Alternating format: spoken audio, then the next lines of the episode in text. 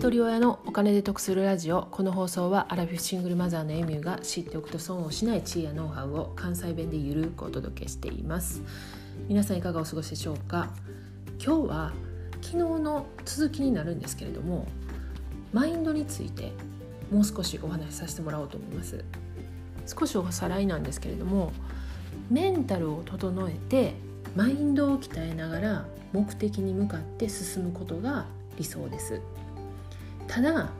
宝くじが突然当たったまでもいかなくてもね私のように願っていたことが降って湧いたように起こることも大なり小なりあの現実であると思うんですよね。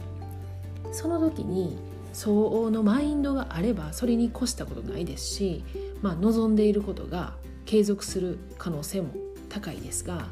実際にはなかなかそうなってないのも事実ですよね。また逆もしかり予測不可能な出来事はまあ人生にはつきものです。今の時代を生きている世界中の人は去年のコロナでこのことを嫌というほど味わったと思います。ただそういった時にねどういうマインドを持っているかによって判断基準が変わってきますし対応や対処行動が違ってきます。じゃあどのようにマインドを鍛えていけばよいのかなんですけれどもマインドはね個人の信念や意識価値観なんで人それぞれなんですよね。で過去回の28回目でちょっとちらっとお話しさせてもらってるんですけれども家庭で女より男が偉いって言われてね育ってきた場合もそういう価値観で物事を判断します。でマインドは育ってきた環境がやっぱり大きく作用するんですけれども大人になってからあれって思うことがありますよね。で経験積んでいく中でね価値観っていうのは変化します。もちろん時代によっても変わります。だから進化させることも強化させることも可能なんですよね。例えばビジネスのマインドを鍛えたかったらそれに関する書籍を読んだりセミナーに出たりね。まあ、お金を運用することについてのマインドを身につけたい場合も同じです。ただあらゆるマインドに対してベースとなる鍛える方法があるとしたら私は瞑想だと思っています。ここからまたね私の体験談で恐縮なんですけれども、えー、結婚生活をね7年経て2年前にハンガリーで離婚しましたその間に今7歳になる息子も授かってるんですけれども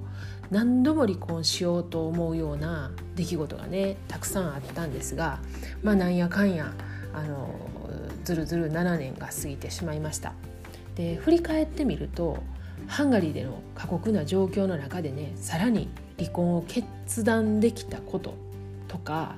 まあ、乗り越えられたのがね離婚する2年前から始めた瞑想によってマインドが鍛えられたからだって思ってるんですよね。ではどういうマインドに変化したかっていうと1つ目起こった出来事に対して客観視できるようになったこれは以前62回目の回で放送したエクスプレッシングライティングも併用しましたで2つ目感情ではなく理論的に考えれるようになったここでもねまたメンタリスト DAIGO さんの登場なんですけれども心理学とか脳科学で理解するようになって、まあ、腑に落ちたんですよね。で3つ目自分の人生を他人のせいにしたくないと思えるようになった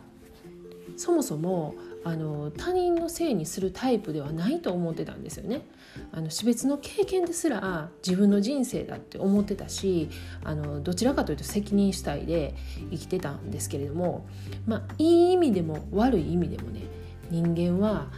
適応能力が備わってるんですよね。あの一緒にいる相手によって簡単に変化するんですね。もうねあの感情がかき乱されてしまうめちゃめちゃ振り回された7年間だったんですけれども常に相手がいてなかったらこんなことになってなかったっていう思考がもう毎日思ってました。もうこの状態をね続けることによって自分の人生をね生きてる気がしなかったんですよね。離婚してしまったら、まあ、どんなことが起きてもね自分の責任ですし誰も責めることもなくなる。もうすっぱりそう思えるようになりました。で私にとってはね彼と生活していることがどれだけストレスだったかっていうことがやっぱ離婚後分かるんですよね。で子供たちから「あのママ最近よく笑うようになったな」とか「明るくなったな」って言われました。でもちろんその子供たちを叱ることも減りましたしあの喧嘩したりとかそういったことも随分減りました。やっぱ気持ちに余裕ができてねもう今はねほんとやりたいことを目いっぱいやってます。経済的な支援はねほぼほぼないので家計は厳しいんですけれどもそれでもね今の方がずっと幸せやと思ってます。あのもっと早く気づいて離婚してたらとは思わないですね、えっと、今の私があるのは過去の全ての経験が私にはなくてはならないことだったって思っています。でこれはね私個人の意見なんですけども人生にマニュアルも順序もないし幸せと不幸の基準もないと思ってるんですよね。なので過去に自分が努力してきた結果のマインドがその時のマインドであればそれで失敗したとしてもまたそこからやり直せばいいですしさらに勉強すればいいと思ってます。人生は何度でも何歳からでもやり直しできると思ってます。絶望することもね落胆することも多々あるんですけれどもやり直せない人生なんてないって思ってます。あの自分語りでね 申し訳ないんですけれども、まあ、私が実体験からお伝えできるマインドのお話でした。次回は瞑想についてもっと深掘りしていきたいと思っています。では最後までお聴きいただきありがとうございました。今日も笑顔で。